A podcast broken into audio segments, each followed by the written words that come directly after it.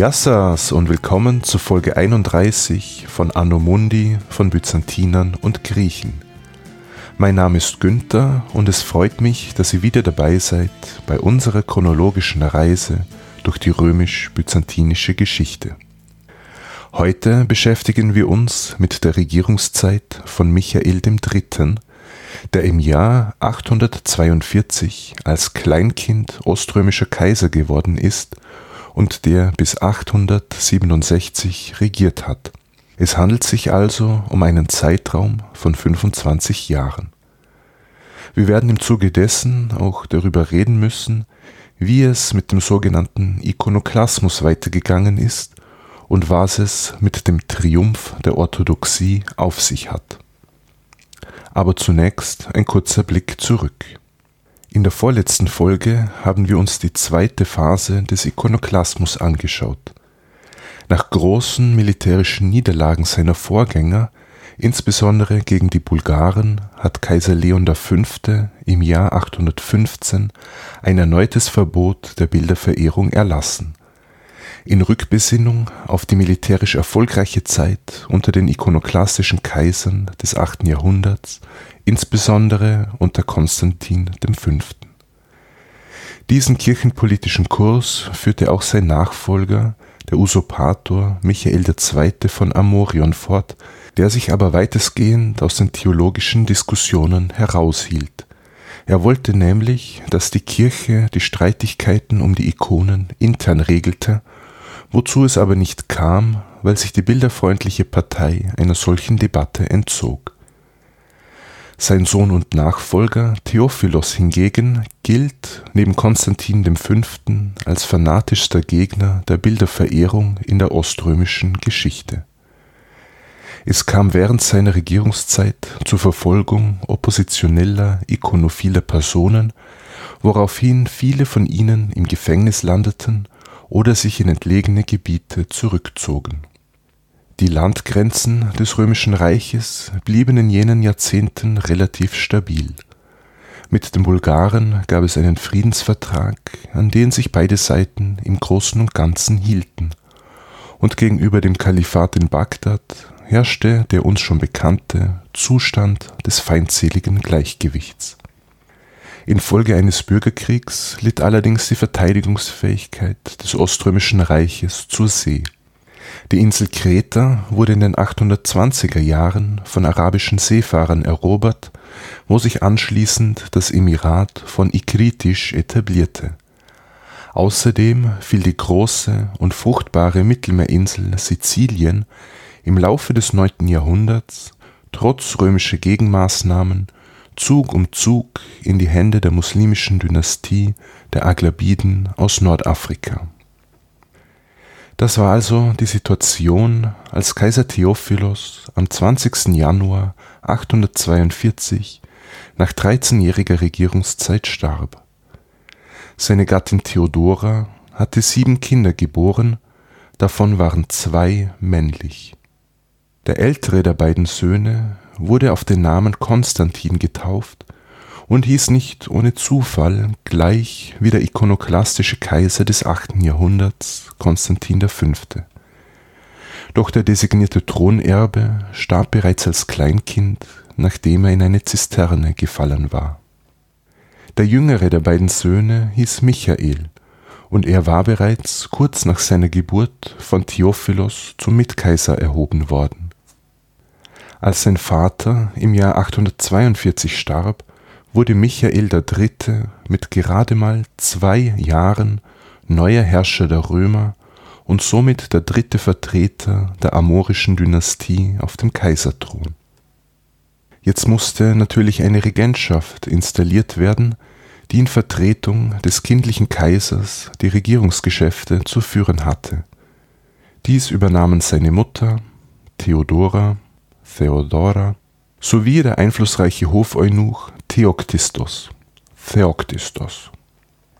Jetzt waren solche Regentschaften immer etwas prekär, ganz besonders wenn der Vassilevs, wie in diesem Fall, noch ein Kleinkind war, er also für die nächsten circa 15 Jahre nicht selbstständig regieren konnte.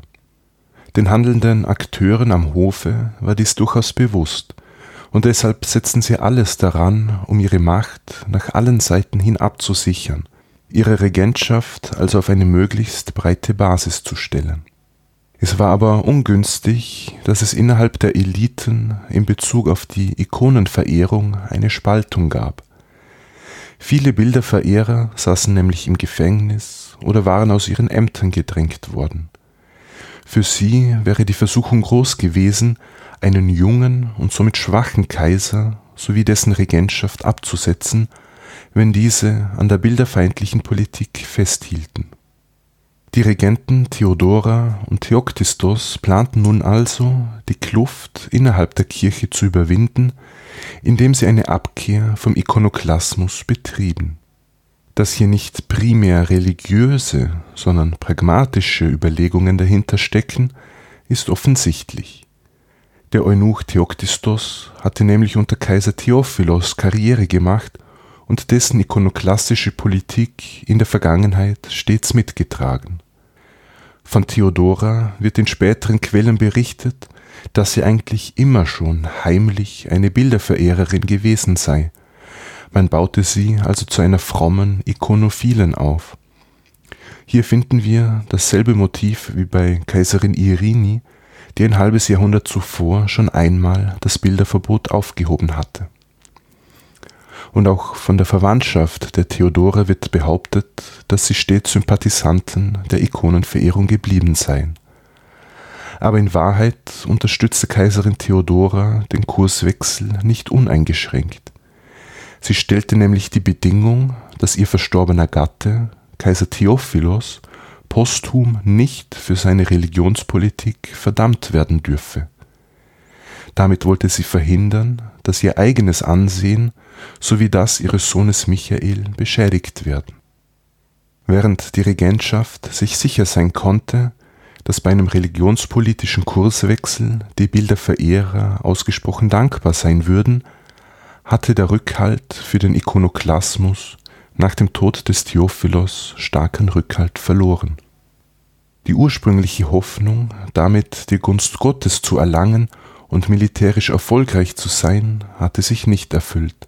Man hatte sogar weitere Gebiete, nämlich Kreta und Teile Siziliens, an die Muslime verloren, und unter der Herrschaft des Theophilos war die Stadt Amorion im westlichen Zentralanatolien von den Truppen des Kalifen geplündert worden.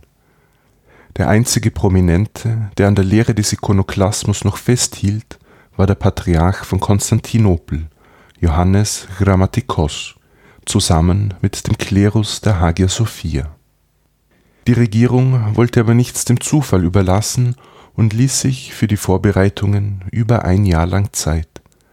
Gleichzeitig streute man das Gerücht, Kaiser Theophilos habe am Sterbebett dem Ikonoklasmus abgeschworen, um die allgemeine Akzeptanz einer theologischen Kehrtwende zu steigern. Die Beratungen innerhalb der oströmischen Elite fanden im Haus des Eunuchen Theoktistos statt und für März 843 wurde schließlich im Blachernenpalast im Norden Konstantinopels eine Kirchensynode einberufen. Die bischöflichen Vertreter bestätigten dort die Schlussakte des siebten ökumenischen Konzils von Nikäa aus dem Jahr 787, als zum ersten Mal das Bilderverbot aufgehoben worden war. Man stellte auch eine Liste von heretischen Ikonoklasten zusammen auf der der verstorbene Kaiser Theophilos dem Wunsch der Kaiserin entsprechend nicht aufschien. Der Patriarch Johannes Grammatikos wurde zum Rücktritt gedrängt und zu seinem Nachfolger kürte man einen gewissen Methodios.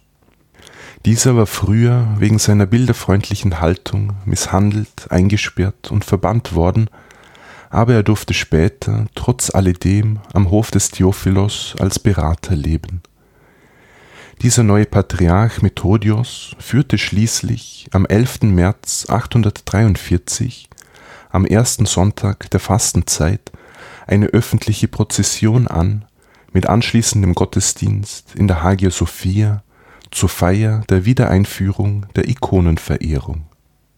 Die uns überlieferten Quellen berichten nichts über Widerstand oder Opposition auf eben erwähnter Synode auch nicht von Seiten des Militärs, wo der bilderfeindliche Kurs traditionell viele Unterstützer gehabt hatte. Zwar wurden in den folgenden Jahren und Jahrzehnten noch vereinzelt Personen wegen ikonoklassischer Einstellungen verurteilt, doch fand diese Lehre mit den Beschlüssen des Jahres 843 endgültig ihr Ende. Patriarch Methodius enthob einige Priester und Bischöfe ihrer Ämter, doch konnten viele von ihnen auf ihren Posten zurückkehren, nachdem sie dem Ikonoklasmus abgeschworen und sich dem neuen Kurs der Reichskirche angeschlossen hatten. Über dem Chalke-Tor, dem Eingang zum großen Palast, wurde schon bald wieder eine Christusikone als Mosaik angebracht, und einige Jahre später entfernte man die Gebeine des ikonoklastischen Kaisers Konstantins V. aus der Apostelkirche und verbrannte diese öffentlich. Wenngleich es sich bei der Wiederherstellung der Ikonenverehrung um eine kirchlich-religiöse Angelegenheit handelte, so muss betont werden, dass die Initiative zum Kurswechsel eindeutig von Seiten der Politik kam. Die Theologie rund um die Heiligenbilder verfestigte sich schließlich im Laufe des 8. und 9. Jahrhunderts und bis heute wird der erste Sonntag der Fastenzeit, der sogenannte Triumph der Orthodoxie, gefeiert. Theologisch argumentiert wurde der Einsatz von Ikonen damit, dass die menschliche Inkarnation Christi die bildliche Darstellung erlaube. Menschen könnten durch die Darstellung in gemalter Form als Mosaik oder als Elfenbeinschnitzerei seine beiden Naturen, die menschliche und die göttliche Natur sehen. Die Porträts von Heiligen würden die dargestellte Person repräsentieren, sie seien also nicht die Person per se, und damit seien die Ikonen auch keine Idole, also Götzenbilder. Es wurde also betont, dass die Bilder gemacht und nicht ident mit dem Subjekt seien. Der Maler eines solchen Bildes sei aber von Gott inspiriert und stelle den Heiligen in einer sehr nahen, authentischen Form dar. Die Annahme einer realen Präsenz eines Heiligen, was ursprünglich die starke ikonoklastische Reaktion ausgelöst hatte, wurde nicht mehr vertreten. In der Glaubenspraxis verschwamm dies aber natürlich. Viele Gläubige sahen die Bilder nach wie vor als materiellen Ersatz für einen Heiligen oder eine Heilige, der oder die als Vermittler zwischen der irdischen und der göttlichen Sphäre auftrete. Zusammenfassend kann man sagen, die Theologie der Ikonen schuf keine neuen religiösen Praktiken, vielmehr lieferte sie die Rechtfertigung für eine Glaubensausübung, die schon länger, nämlich seit dem siebten Jahrhundert verbreitet war. Die Theologie folgte also der Praxis. Allerdings wurde die Kontrolle durch die Kirche erweitert. Sie stellte nämlich sicher, dass nur als orthodox angesehene Bilder verwendet werden, die also gewisse Richtlinien in Bezug auf die Darstellung einhielten Nachdem wir uns jetzt schon zum vierten, aber vermutlich letzten Mal mit dem Themenkomplex Ikonoklasmus beschäftigen, ist es vielleicht ganz nützlich, zum Abschluss eine kurze Zusammenfassung zu geben und ein Fazit zu ziehen. Die Ursprünge des Konflikts in Bezug auf die Heiligenbilder gehen zurück auf das siebte Jahrhundert. Durch die rasche arabische Expansion kam es zum Verlust großer und wirtschaftlich wichtiger Gebiete an die Ungläubigen. Man deutete dies, wie damals üblich, als Strafaktion Gottes, und als man im späten siebten Jahrhundert langsam erkannte, dass das islamische Kalifat nicht mehr so schnell verschwinden werde, stürzte dies viele römische Christen in eine spirituelle Krise in jener Zeit wurden vermehrt gemalte Heiligenbilder in der religiösen Praxis eingesetzt, da sie ein niederschwelliges Instrument waren, um mit der göttlichen Sphäre in Kontakt zu treten. Heilige wurden also angerufen, um als Mediatoren zwischen Mensch und Gott zu dienen, und dafür brauchte es weder einen Priester noch eine Kirche. Um hier aber nicht an Einfluss und Macht zu verlieren, versuchte die Kirche schon am Ende des siebten Jahrhunderts zu regulieren, welche Art von Bildern als orthodox galten und somit in der Glaubenspraxis zulässig waren. Andere Leute hingegen erinnerte die Verehrung solcher Bilder aber mit dem Götzendienst, ähnlich wie ihn die Heiden in der Antike betrieben. Das führte im 8. Jahrhundert zu theologischen Diskussionen und es bildete sich eine Fraktion heraus, die klar dagegen auftrat. Dieser Argumentation schlossen sich dann die Herrscher der syrischen Dynastie an, vielleicht schon Leon III., ganz sicher aber sein Sohn und Nachfolger Konstantin V. Auf dem von ihm einberufenen Konzil von Ieria ließ er im Jahr 754 die Ikonenverehrung verbieten. Und hier sei nochmals angemerkt, dass diese sogenannten Ikonoklasten nie gegen bildliche Darstellungen per se vorgingen, sondern lediglich gegen Praktiken der Verehrung mit Kerzen, Weihrauch etc. Das kaiserliche Verbot führte wiederum zu einer Gegenbewegung, denn die Befürworter der Ikonenverehrung bemühten sich nun, diese Praxis auf ein theologisches Fundament zu stellen und Argumente zu finden, warum Ikonen eben keine Idole seien. Also schon hier sieht man, wie die Theologie der Praxis folgte. Nachdem das Pendel aufgrund politischer Entwicklungen mehrmals hin und her geschwungen war, fanden diese Argumente der Ikonophilen Eingang in die christlich-orthodoxe Lehre. Ab der Synode von 843 war der Einsatz von Ikonen in der religiösen Praxis wieder erlaubt und von der Kirche sogar erwünscht, inklusive Kerzen, Weihrauch, Proskynese, also Niederknien und Aspasmos, also Küssen. Am Ende der Entwicklungen kam also das genaue Gegenteil von dem heraus, was die Ikonoklasten bezweckt hatten. Anstatt die Ikonenverehrung abzuschaffen, wurde sie nun integraler Bestandteil der christlich-orthodoxen Religionsausübung, sowohl im privaten Umfeld als auch bei öffentlichen Prozessionen, wo Bilder von Schutzheiligen gezeigt wurden. Heiligenbilder wurden nach 843 auch beliebte Geschenke die von wohlhabenden Personen an Kirchen und Klöster gespendet wurden, oft aus wertvollen Materialien hergestellt, wie Elfenbein, Edelmetall, Email oder Edelsteinen. Später etablierte sich auch die Ikonostase, eine mit Ikonen geschmückte Wand, die den Altarraum einer Kirche vom Hauptraum trennt man legte aber Wert darauf, dass solche Heiligenbilder das kolportierte Aussehen eines Heiligen authentisch wiedergeben. Der Stil der Darstellung wurde also vereinheitlicht, so dass man auf den ersten Blick erkennen konnte, um welchen Heiligen es sich handelte. Es gab also keinen Raum für Originalität oder was man heute als künstlerische Freiheit bezeichnen würde. Um Verwechslungen gleich gänzlich auszuschließen, werden die Bilder bis heute mit dem Namen des oder der Heiligen beschriftet. Obwohl die Debatte über die Bilderverehrung sich über eineinhalb Jahrhunderte hinzog, waren es nur 30 Jahre, in denen Ikonenverehrer aktiv von staatlicher Seite verfolgt wurden. Für den Großteil der Bevölkerung, vor allem außerhalb Konstantinopels, dürften die Vorgaben aus der Hauptstadt kaum eine Auswirkung gehabt haben auch wurden Heiligenporträts selten mutwillig zerstört, was der Begriff Ikonoklasmus insinuiert. Dieser passt besser zur Phase der Reformation im 16. Jahrhundert oder zur Französischen Revolution. Für die theologischen Auseinandersetzungen des 8. und 9. Jahrhunderts im Oströmischen Reich ist der Begriff Ikonomachie, Bilderkampf, eigentlich viel zutreffender. Die Ikonophilen die Befürworter der Bilderverehrung gingen also am Ende als Gewinner hervor. Und so wie die Geschichte meist von den Siegern geschrieben wird, so bemühten sich auch die Bilderverehrer, die Erinnerung an die Vergangenheit nach ihrem Sinne zu prägen.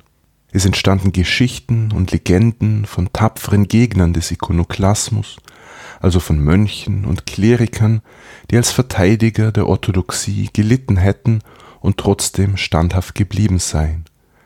Gleichzeitig wurden ikonoklastische Kaiser und ihre Unterstützer in ähnlich verächtlicher Weise dargestellt wie die heidnischen Unterdrücker des Christentums aus der Antike.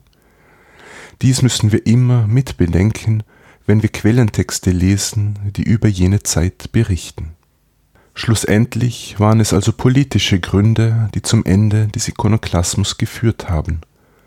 Und wäre die Geschichte anders verlaufen, hätte sich vielleicht diese Lehre anstelle der Ikonenverehrung innerhalb der Orthodoxie durchgesetzt und die östlichen Kirchen würden heute anders ausschauen.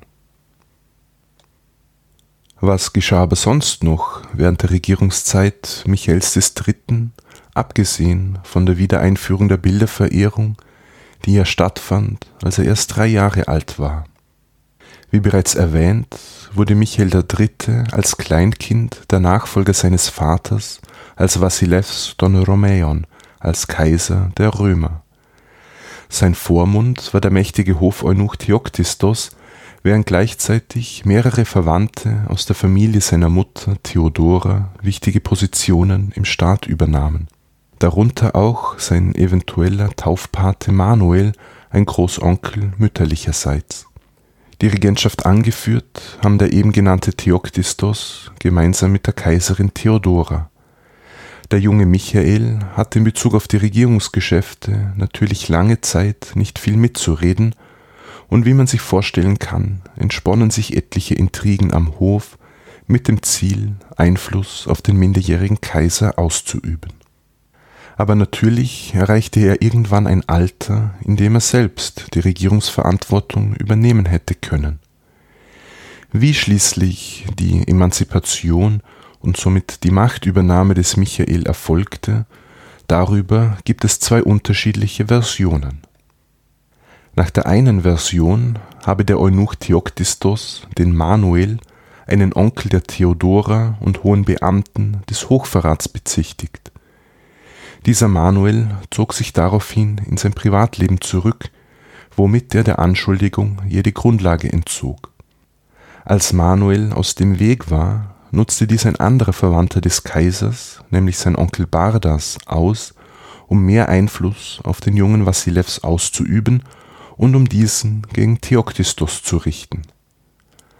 Bardas behauptete nämlich, Michaels Mutter Theodora wolle eine ihrer Töchter oder sich selbst verheiraten und anschließend den Kaiser absetzen und blenden lassen. Daraufhin stimmte Kaiser Michael zu, den Eunuchen Theoktistos, den engsten Vertrauten der Kaisermutter, zu entmachten und hinzurichten. Damit verlor auch Theodora ihren Einfluss am Herrscherhof. Die zweite, alternative Version besagt, dass Theodora und Theoktistos eine Brautschau veranstaltet und Michael mit einer gewissen Evdokia Dekopolitissa verheiratet haben. Der Kaiser war aber bereits in einer Beziehung mit Evdokia Ingerina und die Zwangsverheiratung schürte in Michael einen gewissen Groll gegen die Regenten. Später ließ er deshalb Theoktistos entmachten und hinrichten mit Unterstützung seines Onkels Bardas. Wie auch immer es sich zugetragen hat, Theoktistos wurde abgesetzt und hingerichtet und im Folgejahr kam es auch zur Absetzung der Kaiserin Theodora. Beides unter Mitwirkung des Bardas. Theodora durfte noch etwa ein Jahr lang im Palast leben, wurde dann aber in ein Kloster abgeschoben. Michael III. stieg somit im März 856 mit 16 Jahren zum Alleinherrscher auf allerdings lediglich auf dem Papier, denn Michael war nun zwar die Regentschaft los, doch der eigentlich mächtige Mann am Hof, der die Staatsgeschäfte führte, war jetzt sein Onkel Bardas. Und dessen Karriere ging später noch einen Schritt weiter, denn 862 wurde er zum Caesar, zum Cäsar ernannt. Bardas wurde somit offiziell Mitkaiser seines Neffen Michael. Im Zuge dieses Machtwechsels 855 / 856 verlor übrigens auch der Patriarch Ignatius sein Amt, der als ein Vertrauter der Kaiserin galt. Er hatte sich nämlich geweigert, sie und ihre Töchter zu Nonnen zu scheren, da ihr Gang ins Kloster unfreiwillig erfolgte. Angeblich soll Ignatius auch ein schlechtes Verhältnis zu Bardas gehabt und ihn sogar exkommuniziert haben, weil dieser, obwohl verheiratet, eine Affäre hatte mit seiner eigenen Schwiegertochter, was nach damaligen Normen als Inzest galt. Neuer Patriarch wurde im Jahr 858 ein gewisser Photios, der am Weihnachtstag geweiht wurde. Dieser hochgebildete Gelehrte war ein Vertrauter des Bardas und hatte am Hof Karriere gemacht.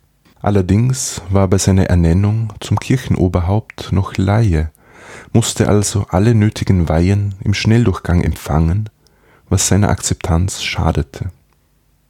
Die Anhänger des abgesetzten Ignatius setzten sich nämlich zur Wehr, denn für sie galt die Vorgangsweise im Zuge seiner Amtsenthebung als unkanonisch, da er ohne Anklage abgesetzt worden war. Sie wandten sich daraufhin an Papst Nikolaus I. in Rom. Der Papst stellte sich auf die Seite des Ignatius und somit gegen den neuen Patriarchen Photius, was später zu einem Kirchenschisma führen sollte. Den Namen Photios sollte man sich aber auf jeden Fall schon mal merken, denn er gilt als einer der größten Gelehrten seiner Zeit und er wird uns auch in diesem Podcast noch mehrmals begegnen. Wie gestaltete sich sonst das Verhältnis zu den Nachbarn des Oströmischen Reiches während der Regierungszeit Michaels III.? Die ersten Militärkampagnen scheinen wenig erfolgreich gewesen zu sein. Im Jahr 843 leitete Theoktistos eine Flottenexpedition nach Kreta an, um die Insel wieder für Ostrom einzunehmen, doch ohne Erfolg. Er zog wieder ab, angeblich wegen des Gerüchts, dass Kaiserin Theodora ihn absitzen wollte. Etwa zeitgleich fiel die wichtige Stadt Messina auf Sizilien an die Sarazenen 844 scheiterte eine von Theoktistos und Bardas gemeinsam angeführte Kampagne gegen den semi-autonomen Emir von Melitene, Umar al-Akta.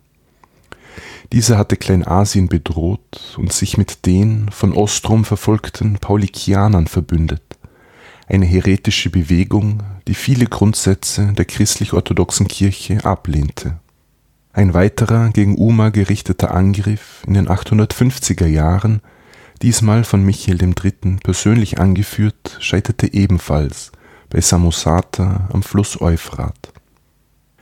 Den nächsten Feldzug in Kleinasien musste der mittlerweile 20-jährige Michael im Jahr 860 abbrechen, weil die Rus unerwartet Konstantinopel angriffen die ursprünglich aus Skandinavien stammenden Rus waren mit ihren Schiffen über die großen Flüsse Osteuropas in das Schwarze Meer gelangt. Wahrscheinlich über die Abwesenheit des kaiserlichen Heers informiert, überfielen sie in den Sommermonaten die Vororte der oströmischen Hauptstadt und drangen auch ins Marmarameer ein, wo sie die Prinzeninseln plünderten. Patriarch Photios hielt aufgrund dieser Bedrohung einen Fürbittengottesdienst und führte eine Prozession entlang der Landmauer an. Ob durch göttliches Eingreifen oder nicht, die Rus waren jedenfalls schon wieder abgezogen, ehe der Kaiser in Konstantinopel eintraf. Der abgebrochene Feldzug in Kleinasien wurde dann aber später durch Petronas, einem weiteren Onkel des Kaisers, nachgeholt und im Jahr 863 konnte der Emir von Melitene, Umar al-Akta, in der Schlacht am Fluss Lalakaon endlich geschlagen und getötet werden. Kurz darauf, 864, 865, führte Kaiser Michael gemeinsam mit seinem Onkel Bardas einen Feldzug gegen die Bulgaren an, der für die Oströmer erfolgreich ausging. Eine Konsequenz davon war angeblich, dass Khan Boris sich vom Patriarchen Photios christlich taufen ließ und als sein Taufpate diente Kaiser Michael, dessen Namen er nun annahm. Über Bulgarien, den Prozess der Christianisierung und die Slawenmission werde ich an dieser Stelle nicht genauer eingehen, weil ich geplant habe, diesem Themenkomplex eine eigene Folge zu widmen.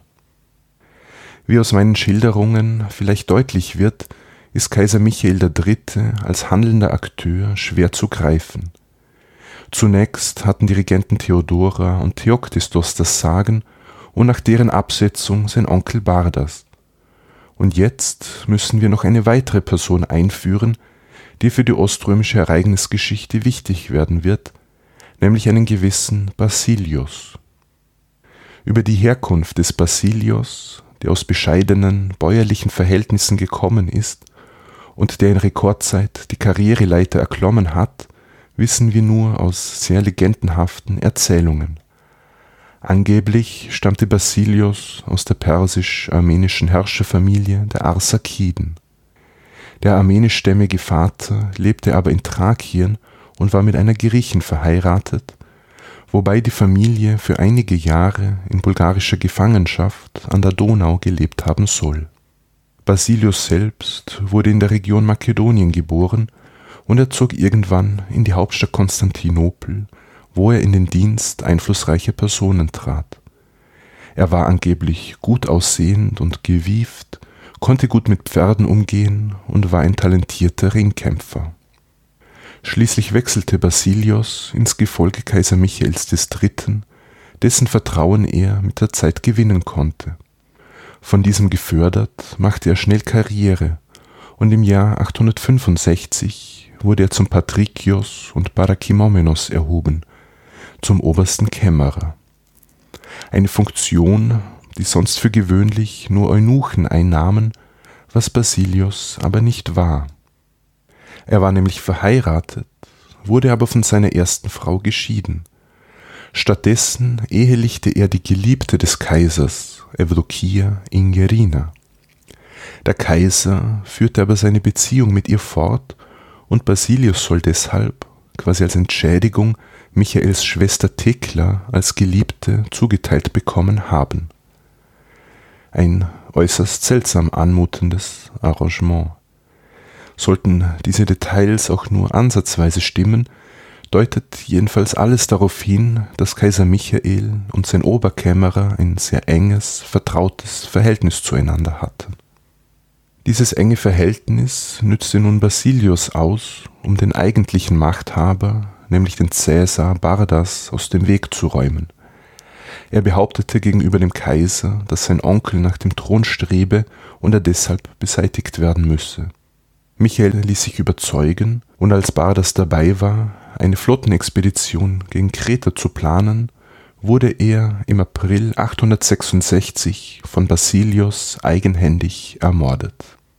Kaiser Michael adoptierte nun seinen Freund und Vertrauten Basilios und erhob ihn anstelle seines ermordeten Onkels zum neuen Cäsar, also zum Mitherrscher.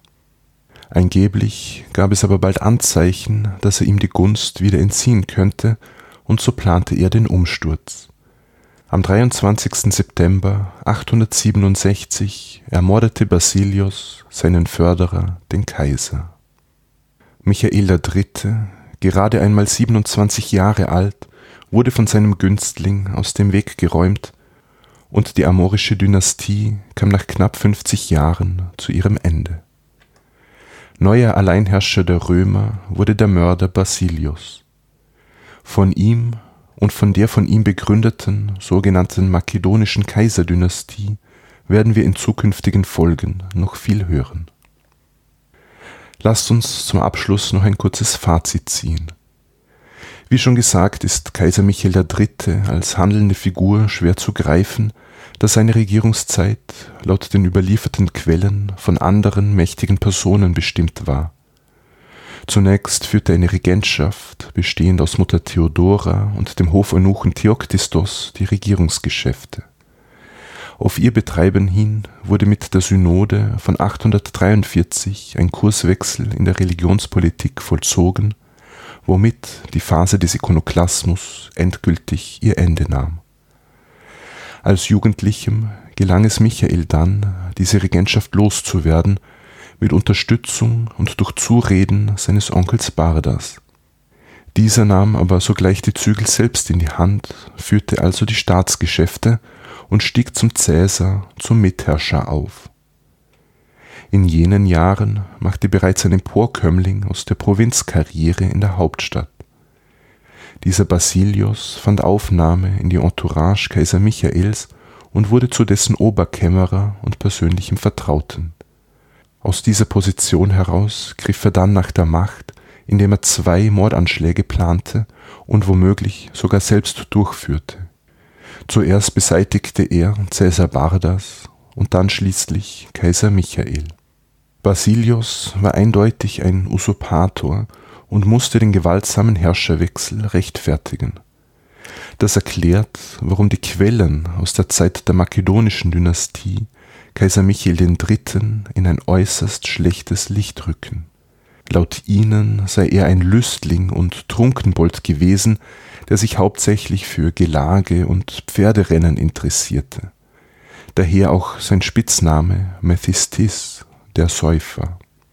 Dass die Zeitgenossen aber auch Positives in ihm gesehen haben, zeigen lobende Worte des Patriarchen Photios in Bezug auf Kaiser Michael. Er hob dessen Leistungen bei der Abschaffung der Häresien hervor, womit im Besonderen der Ikonoklasmus gemeint war. Seine Amtszeit kann aber auch in anderer Hinsicht positiv bewertet werden. In jenen Jahren begann eine Phase, in der das Oströmische Reich eine kulturelle Blüte erlebte, die man heute nach der Nachfolgedynastie als makedonische Renaissance bezeichnet. Und gleichzeitig trat man auch militärisch wieder selbstbewusster auf, konnte also öfter in die Offensive übergehen als noch in früheren Zeiten.